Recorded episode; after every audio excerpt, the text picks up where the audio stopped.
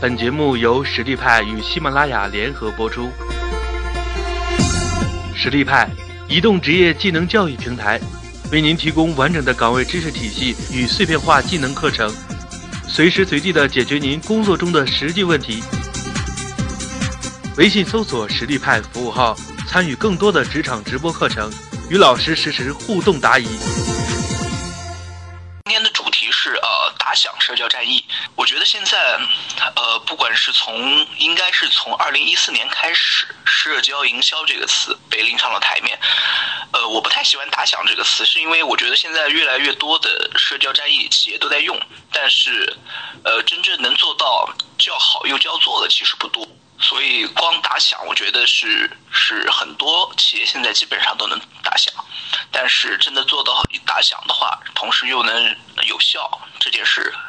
还是非常少的。所以今天和大家还是来愉快的聊聊关于社会化营销这个事儿。社会化营销，我觉得听过的人多，见过的人少，真正做得好的话还是很少的。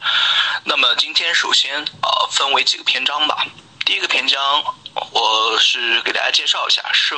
社交媒体时代的一些人性和洞察。我觉得其实营销这个概念，不管你是在一点零传统营销的时代，还是现在是，呃，我把它称为三点零这样的社交平台的营销时代，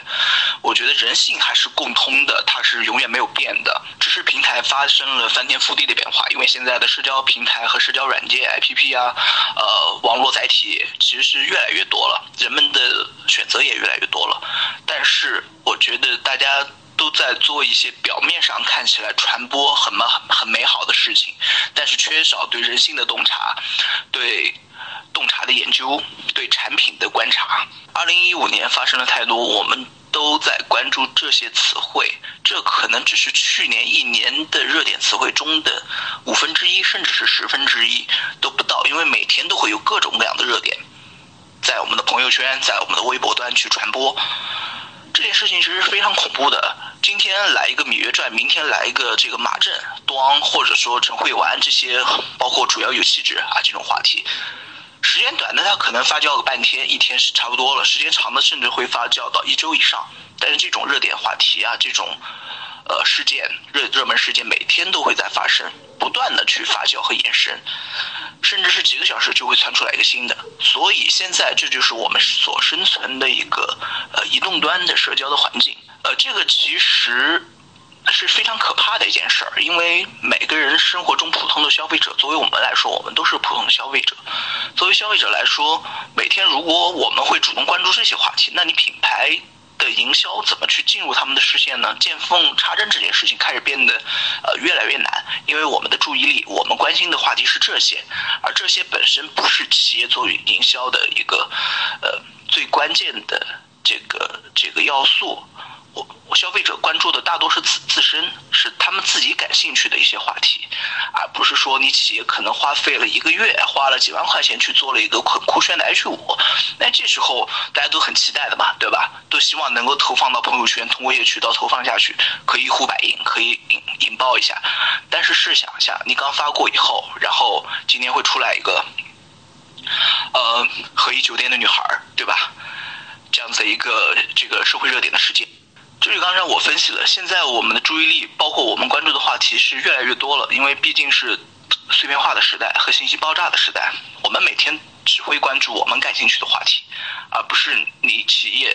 啊做了几张海报啊说了几句文案，我们就要去关注你的。何况你的海报的设计和你的文案和你的 H 五还是做的很 low 的话，还是在用一些宋体字啊、十六号字体去做的话，这种东西怎么能引起别人的注意？我劝这种事情还是少做一些。所以现在的现状就是看我们刚才那张图啊，呃，送给大家一句话：手机已经成为我们的信仰。信仰这个词真的是我们现在每个人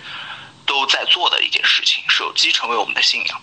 然后上面下面会有三个三组数据，我不知道多少人能够猜到它代表什么意思。第一第一个数据是二百六十三，呃，可能会有些小伙伴能够大概的猜到啊，这个它代表。我们每天一睁眼到每天晚上睡觉前，我们会摸二百六十三次手机，会解屏二呃那个解锁二百六十三次，至少。所以这个数字其实是特别可怕的。我们可能平时不会太注意这个这个行为习惯。第二个，一百五十个，每天我们会通过朋友圈，通过手机的所有的 APP 和社交平台，会接触到至少一百五十个，可能也包括你所在的公司的品牌。第三个数据，百分之九十，百分之九十，这个是非常乐观的了，已经。我相信超过百分之九十以上的品牌会直接被刷屏刷掉，或者说你的内容做的是很 low 的，会直接被消费者直接忽略掉。这个是非常恐怖的一个数字。也就是说，呃，现在的广告和营销，特别是通过社交平台的，大家其实有没有发现，大家发的东西都差不多？H 五一年中产生的案例永远是那么几个啊，吴亦凡参军，然后什么大众点评，什么杜蕾斯，永远是那么几个。你真正做得好的话，你可能会在你公司和你周围本地的这个行业稍微流传一下，但是第二天别人又开始关注新的话题，那是为什么？那是因为很多好东西你没有办法长时间的留在消费者的心里。不管怎么样，现在所有人似乎都能说得上来，什么叫 H 五啊？什么叫微博、微信？它怎么发？它平台有哪些属性？但是真正对品牌、对广告和传播行业真正懂的人，其实还是非常少的。因为这个行业从有开始，它都有固定的常识和逻辑策略的。但是现在“逻辑策略”这个词是被很多企业所忽略的，这点是非常可怕的。所以再送给大家一句话。呃，逻辑策略永远比忙着加班懂得消费者，因为我们经我们从事广告行业的，经常会发现周围呃朋友一刷朋友圈，呃最起码会有几个小伙伴在刷什么样的一个场景啊？天天又今天晚上又加班了，又开会了，但是我真的不太确定他们开会啊、加班每天忙的这些策略和呃线下活动是多有多少是真正去。以消费者为导向的，真正去分析了产产品的这个策略和市场的环境，以及他们的精准消费者到底喜欢什么的。所以，逻辑策略永远比忙着加班懂的消费者，我觉得是大家需要思考的一句话。呃，其实我们一直在说社交媒体营销如何打响、如何引爆、如何走进消费者的心里，啊，如何做出好的内容，但是它都是一个词。归根结底，它都是营销。但是营销呢，这个概念呢，不管是传统营销还是社会化营销，它首先前提是必须对用户和行为习惯和客户的需求，呃，报以足够的重视和足够的关注。但是现在大家有没有发现一个问题？用户洞察在今天的这个网络环境里面，它其实没有得到应有的重视的。大量企业将关注的重心放在了传播端，怎么理解？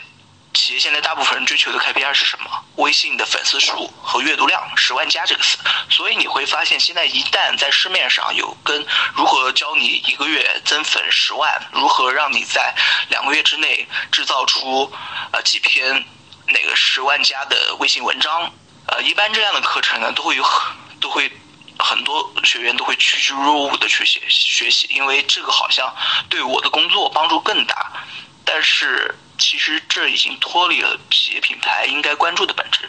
是我承认，其实这个数据呢，它能侧面的很重要的反映你的工作做得好不好，你的传播度和你的内容有没有得到市场的认可。但是归根结底，营销是需要精准的，营销是需要是不能脱离洞察的。企业或者一个品牌想要走得远，是需要内容的沉淀的。所以，所以还是现在的一个现象，就是由于传传播它是脱离洞察的，所以最终带给了呃，最最终带来的这个结果是，现在啊，大部分的企业是忙于并乐于制造无效的噪音，无效的噪音它就是已经代表着本身已经打扰到消费者了啊。其实我相信大家都有感觉，朋友圈可能流传最多的，或者说一个朋友可能很长时间没有跟你联系，发来一句话就是帮我拉个票，帮我投个票，帮我点个赞。这些企业其实，他用了这样子的一个方式，给，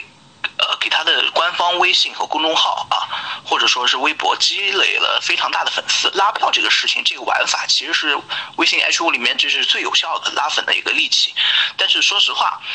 呃，即使即使你一个活动拉了五五万的粉丝、十万的粉丝，但是他跟你的产品没有任何的关联度，这种粉丝要来干嘛？只是一个数据摆在那儿。而且说实话，如果你内容做的很差的话，你其实很难去引爆的，因为大家都知道二八理论，这个呃，你的一篇文章发出去，呃，你的阅读数多和少，跟你本身粉丝数多少其实没有特别大的关系，不是没有关系，没有特别大的关系啊。毕竟大部分的这个啊转发量还是来自于朋友圈，因为之前我们就做过一篇这个实验啊，我们当时的粉丝公众号刚刚开通不久，我们开了一个新的，呃，只有两千左右的粉丝，但是我们发了一篇文章。也引爆了一百七十万加的一个阅读量，所以两千的粉丝能够带来一百七十万加的阅读量，那是因为什么？因为共鸣，这篇文章它是有共鸣的。所以现在做社会化传播，大家其实一句话就能告诉大家怎么，怎么能符合当下的消费者，就是如果你的企业的品牌不能融入和创造社会的重大事件和话题。如果你不能融入社会的重大的娱乐事件，甚至你不能融入消费者最核心的一些生活轨迹和他们日常最关心的一些话题的话，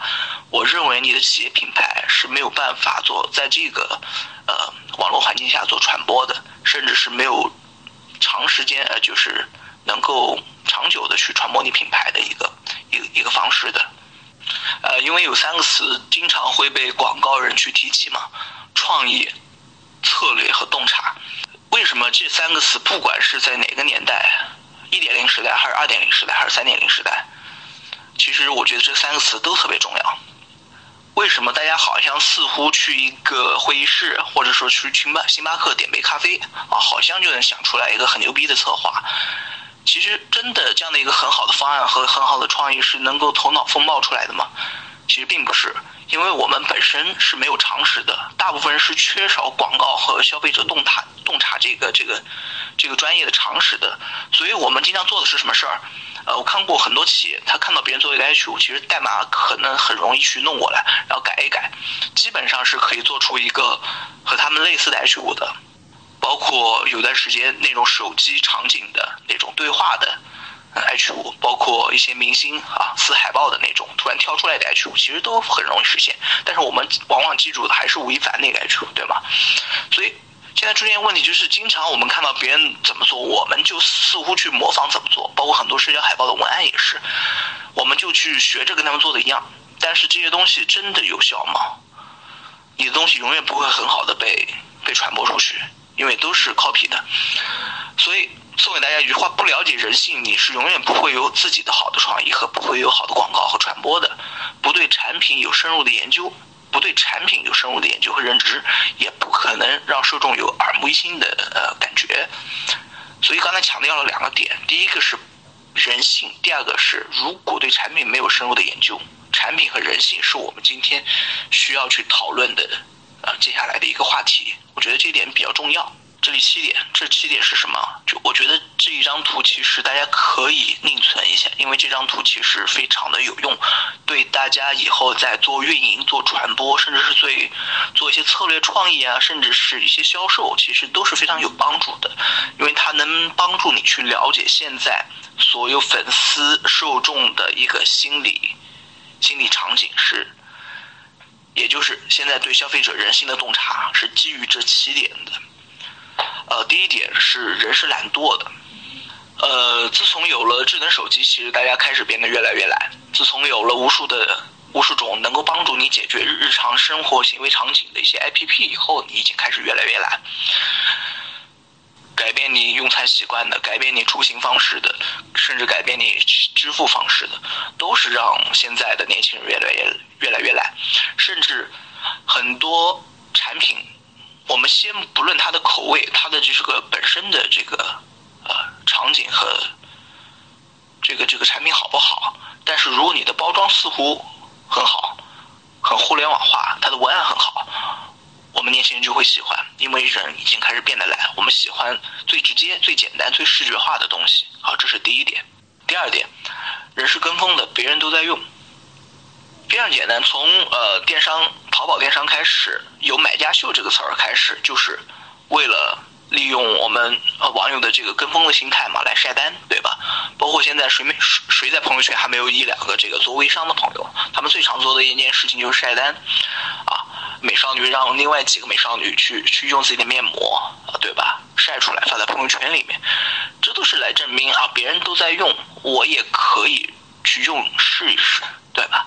群体智商低于个体智商，这个概念也非常简单。中国是过马路嘛，红灯变成绿灯的时候还差十秒钟，还没有变过来的时候，哎，你周围七八个人开始往前走了，你似乎也憋不住跟他们一起走，啊，这个就是一个行为场景。人是没有耐心的，其实现在的人都是没有耐心的。如果你的 H 五把重心放在了一些呃交互的小游戏和交互的玩法上，你想的很好，觉得这个东西 H 五好像是没有人做过的一些功能。非常简单的道理，如果你到第一页我可以忍受，第二页的打开速度超过了五到六秒的时候，我可能会直接我的选择是关闭，因为我们是没有耐心的。所以有的时候我们做一些互联网端的产品，包括 H 五的时候，并不能说你的技术运用越多越好，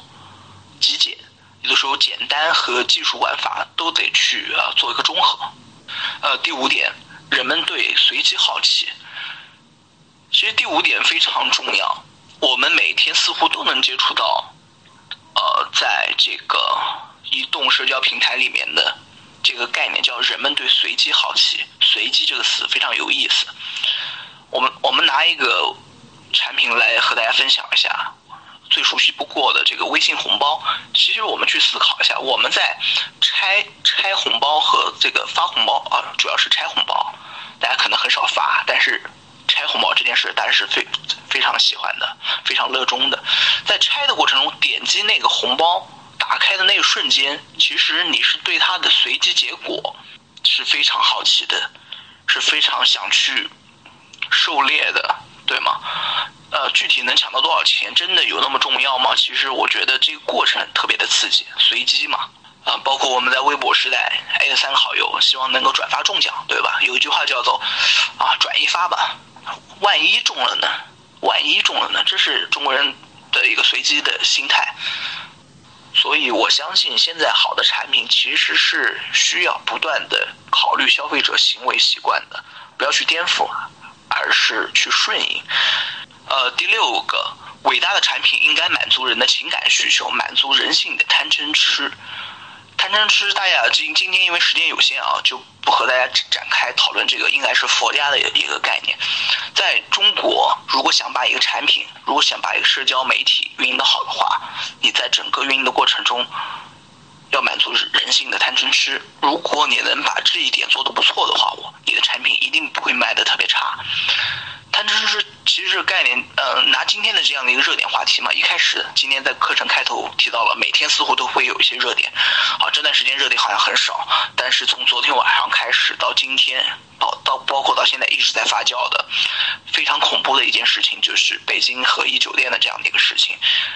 其实不管从她的这个啊博主这个呃这个女孩本身，她当时发的原微博开始，我们去分析一下，她不管从微博的那条话题性，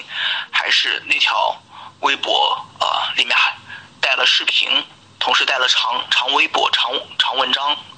长图片，包括它中间会有一些牵扯到非常敏感的一些词汇，其实这些都是在满足人性的贪嗔痴和，所以这个事情。尽管事后是因为有一些大号介入去转发的，但是它满足了所有这个事件会被引爆的这个原始的条件，所以它的这个传播量是非常恐怖的。第七点，不要改变人们的常识习惯，顺设计师你得顺应人们的日常习惯，这一点非常重要。张小龙在做微信的时候，其实把这一点抓住的非常准。现在大家有没有发现一个现象？有。越来越多的创业产品啊进入资本市场，然后呢，似乎它的产品模式非常好，但是有个问题，它是没有去，呃，很多产品是在颠覆，它是不断的颠覆，甚呃，即使它是在试图在帮助一些消费者找到了他们的一些痛点，帮助他们去解决问题的，但是这个产品本身，它会让我们的接受成本非常的高。它在改变我们的行为常识和一些日常的使用习惯，所以这边很多这种产品其实死得非常快。呃，这个产品是我，呃，因为我经常做线下企业的培训，企业培训也做过至少超过五六十场以上了。这是我培训的一家企业，它的产品是，呃，一种鸡蛋叫做奶山绿壳蛋，是营养价值特别高的。它是想用互联网的形式，他们做了一款非常好的，看起来非常好的爱食物的这样的一个呃小游戏的一个交互页面。他的粉丝可以通过这个页面里面去做一些农场里面的养成游戏嘛，然后获得积分啊，然后买鸡蛋还怎样怎样怎样，大概是这样的一个模式。但是我首先呃问他们咨询的他们这个创始人一句话：你的产品是卖给大部分人群的啊？他说了一个人群，他说我这个鸡蛋对很多人都非常好，都可以吃，但是啊呃最主要是对老年人特别好。呃，也就是说他的这款鸡蛋。它的市场价可能要卖到五块钱一个啊，啊，比市面上的鸡蛋，普通鸡蛋可能要贵两到三倍。呃，他想卖给老年人，然后这时候我的脑袋里突然去出现一个场景，我你们相信也会出现的，就是啊，像这种六七十岁的老年人，他们买鸡蛋的行为习惯到底是什么？我会出现一个这样子的场景，如下图的场景。老年基本上都是在这个图中出现的这种场景下去买鸡蛋嘛，在超市门口排队买江家的鸡蛋啊，就是起了一个大早都去买这种鸡蛋。我相信这种习惯，其实你想改变老年人的这种行为习惯，我相信下辈子都非常难，真简直是是是是世界上最难的一件事情。所以它本身出现了一些些问题。还有一个问题是什么？啊，这就说你你你没有去顺应这一批人的行为习惯嘛？你的你的这个受众的这个选择是有问题的。第二个就是刚才前面也说到了，其实人是非常懒惰的。其实有的时候我们现在做社会化营销的话，啊，不是说你产品的内功、你产品的质量啊，这个硬实力到底够不够，这点不是不重要，也非常重要。但是现在的消费者，现在的社会化营销其实更更容易用。熟悉的场景、话题和甚至是视觉化的一些东西来打动你。呃，上面的那个我刚才说的那个鸡蛋，它的它的产品包装和下面这个产品包装，大家都可以看一下。上面就是呃绿这个这个牛皮纸的一个包装，下面是呃北京的那个叫个鸭子啊那个一个这个外卖的一个包装，其实都是蛋美，一个是鸡蛋，一个鸭鸭鸭蛋，它的都有点类似，所以我们拿出来做比较。就是下面这个包装明显。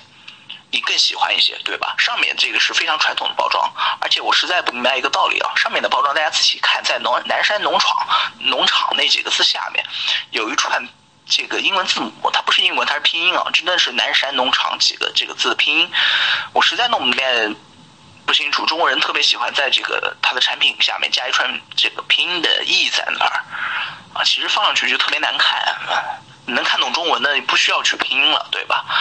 所以，如果是我的话，我肯定会选择下面的这样的一个叫个鸭子的，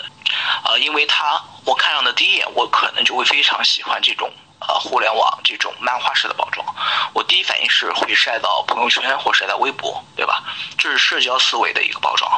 所以现在我们送给大家一句话，叫做“当我们面临啊信信息过载和选择过剩的时候”，这句话在开篇已经和大家论证过了。现在我们的碎片化信息太多了，对吧？这时候在这样的一个时代下面，情感其实是会左右我们的选择的。当人们评价一个品牌时，更依赖于情感和他的情绪，而多过于对这个品牌本身的一些特性啊、属性、口味。的一些选择，所以这也是现在为什么社交营销啊、数字化营销去弱化品牌和强化消费者体验感官的一个重要的原因。所以我们现在做营销啊，产品去强调产品的物理属性啊，已经不是当务之急了。所以这种心灵鸡汤、这种段子式的标题，呃，我相信永远是占据微信这个转发量的前几名的。所以现在引发传播越来越多的是共鸣，而而不是知识。现在我们来说一说，到底什么是社会化媒体？其实现在啊，社会化媒体它的原始定义是只允许人们撰写评论啊和讨论的一个网站和技术。社交媒体是人们用来分享意见和一些观点的工具和平台。所以现阶段包括社交网站、微博、微信啊、论坛、播客这种，其实它都叫社交媒体。从这个概念上来看，我们打开手机，其实你百分之八十以上的 APP 或者一些公共的网站，它都属于社交媒体了，对吧？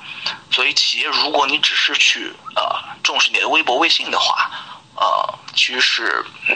不是特别合适，因为还是有很多平台的，大家习惯用微博、微信去建立自己的品牌阵地。它没有错，因为毕竟这两个平台是现在非常大的流量入口。但甚至现在我们说的头条号啊、百度贴吧、豆瓣、知乎，甚至是之前的小咖秀啊、呃什么啊、足迹啊，他们本身都是社交平台。就拿 QQ 空间来说，其实现在九五后更习惯上 QQ 空间，而不是呃微信，甚至有一批这个九五后的学生群体，他上微博的和 QQ 空间的使用习惯多过于微信。它的原因很简单，其实对于学生来说，他在社交的属性其实低很多，他没有像我们是这个呃上班的人，可能朋友圈里面的粉丝至少是三四百个人以上的。对于学生来说，他会很少，所以对于微博这种传播和互动性啊，包括明星也在那儿，包括 QQ 空间里面的游戏功能更适合于他。所以，如果你连你的消费者都不知道在哪儿，你怎么把东西卖给他？对吧？这是一个很大的问题。你总以为他们会关注你的内容，你的内容写的很好，你总以为他们会打开你的内容看，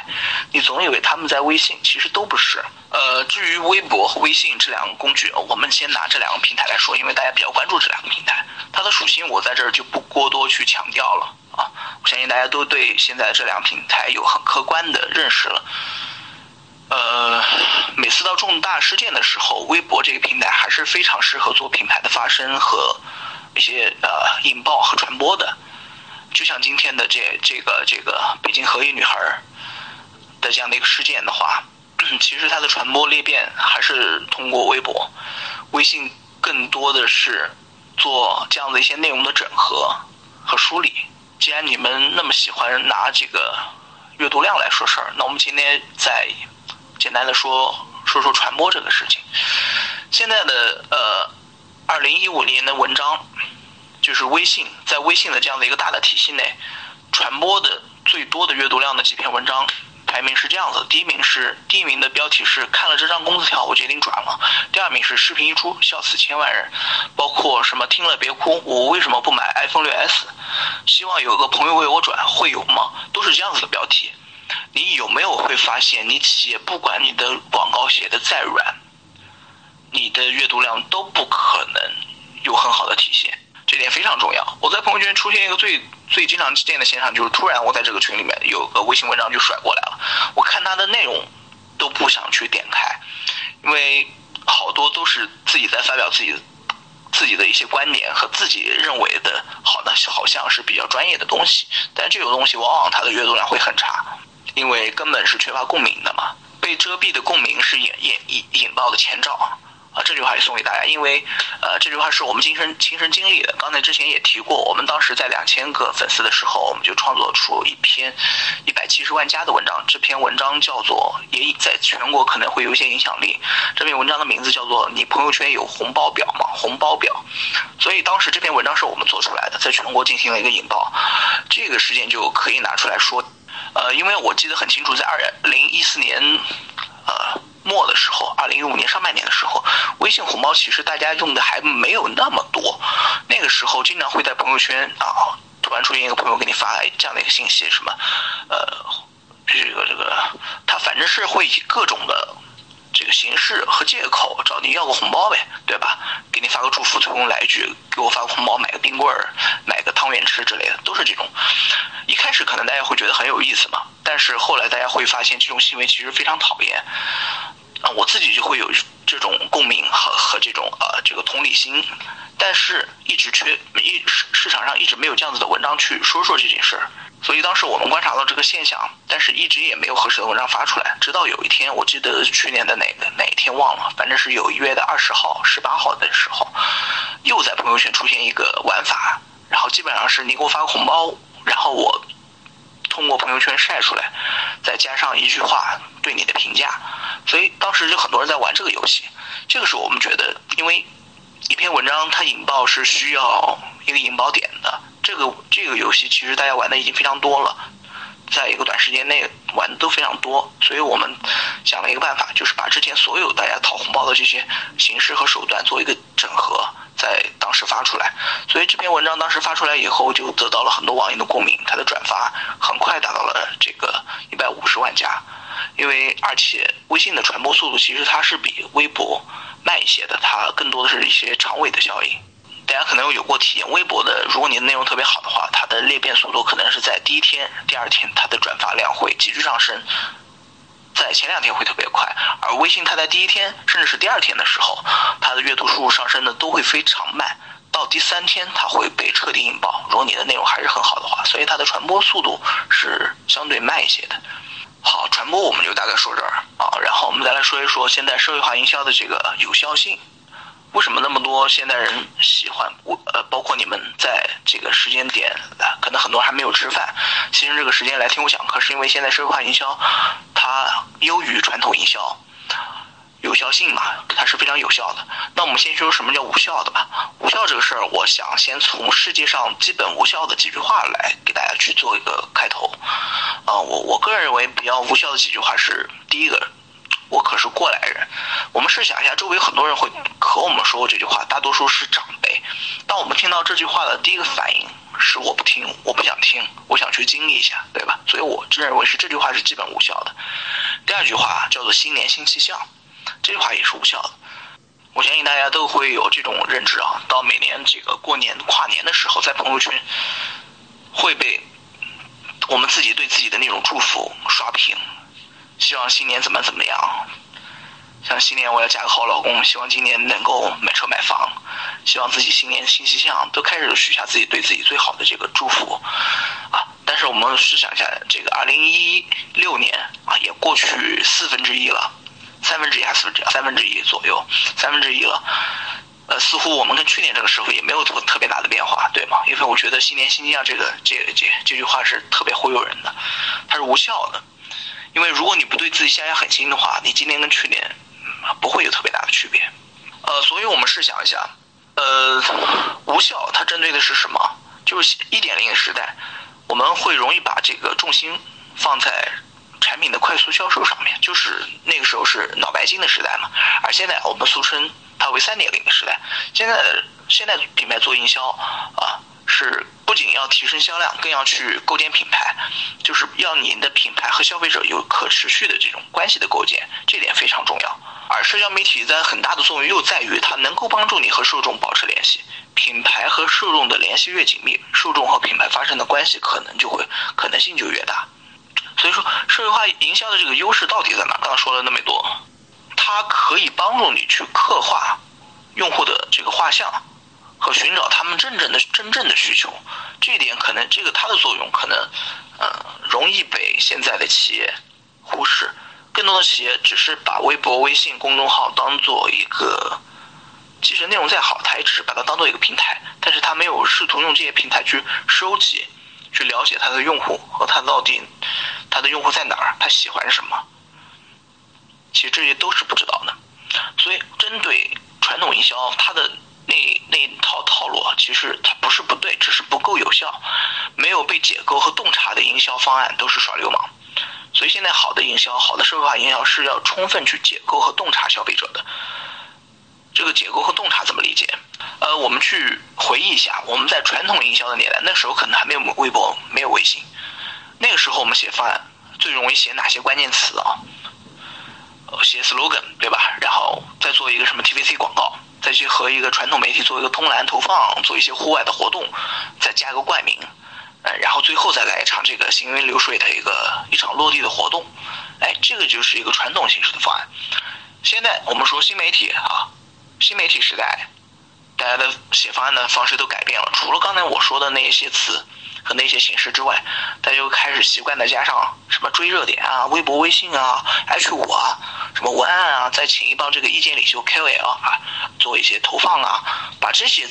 这个形式又加到这个方案里面了。就是刚才说的传统的方案，再加上刚才这些新媒体的方案的这些词汇，哎，似乎这些都能成为一些形式啊，这些都是形式。刚才说的都是形式啊。我们最常在方案还会用到哪些话术呢？比方说啊。最常写的就是这个方案能够这个覆盖本地的人群五百万啊，整合营销传播，它能引爆全网，它能有千万级的覆盖啊，线上线下做了一场很很成功的联动，对吧？哎，大家有没有发现一个现象？刚才前面说说的形式和后面刚才说的这些话术加起来，它就可以，你再随便整整理一下，它就可以随随便便出现一个十几页、几十页的方案。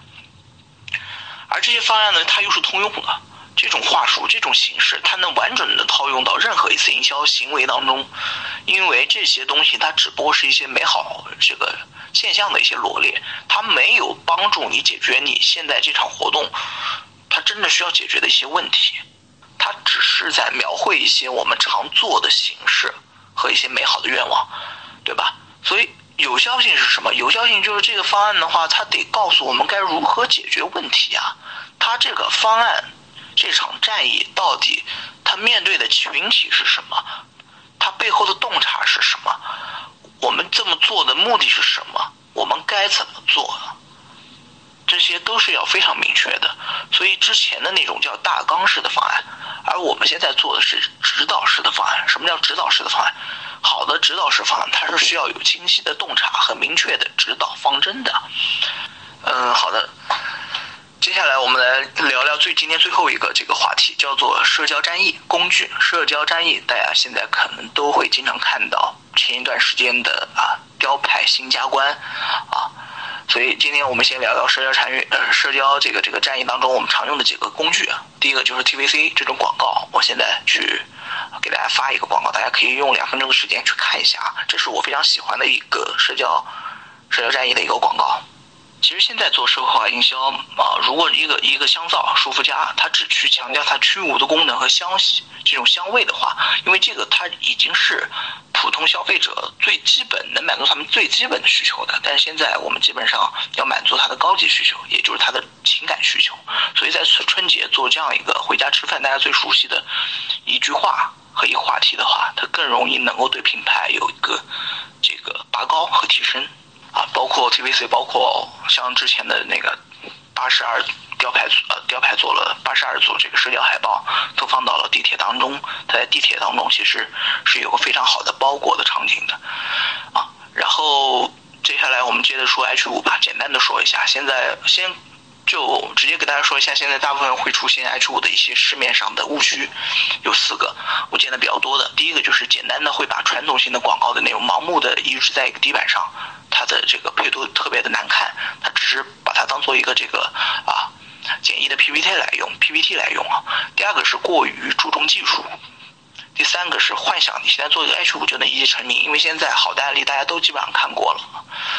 不是说不可能，只是说非常的难。第四个。很多的 H 五在做什么事儿？投票、拉票、助力、加油的事儿，这种是非常简单的营销方式，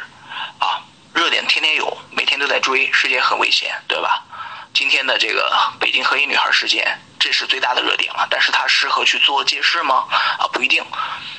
呃，大家了解借势这个品牌，可能是通过国内社交媒体杜蕾斯去了解那个雨鞋事件，哎，觉得它是这个追热点的鼻祖。其实真的是这样吗？给大家看一张图。呃，这张图是两千年的夏天韩朝峰会，当时也是一个政治的热点事件啊。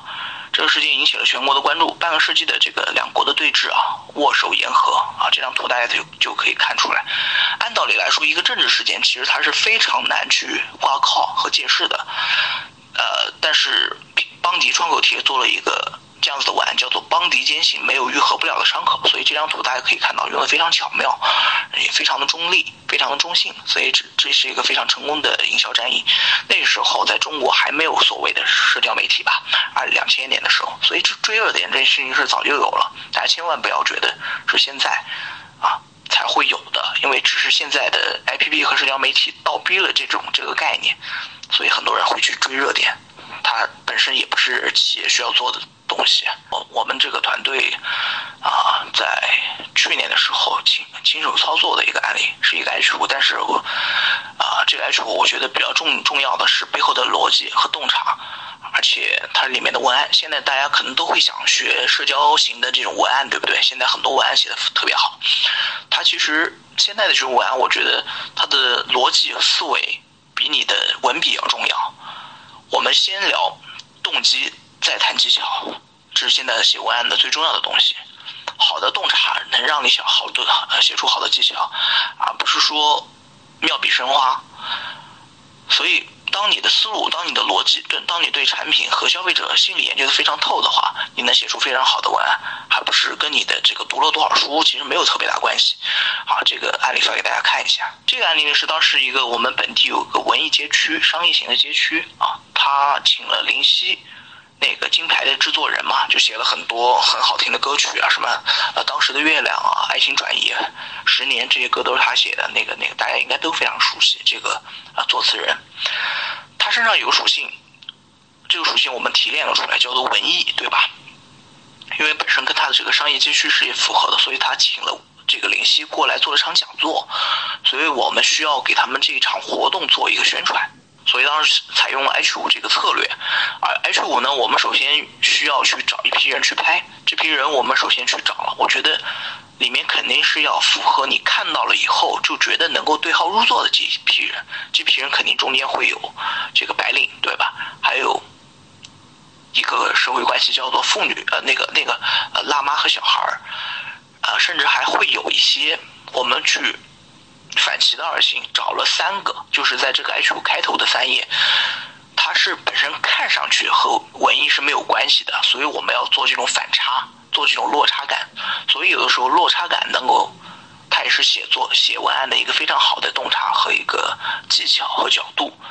所以大家可以看到，第一页是一个有纹身的，喜欢平时唱摇滚的歌手；第二页是一个肌肉男；第三页是一个机车男。好，今天的课程啊，就基本上到这儿。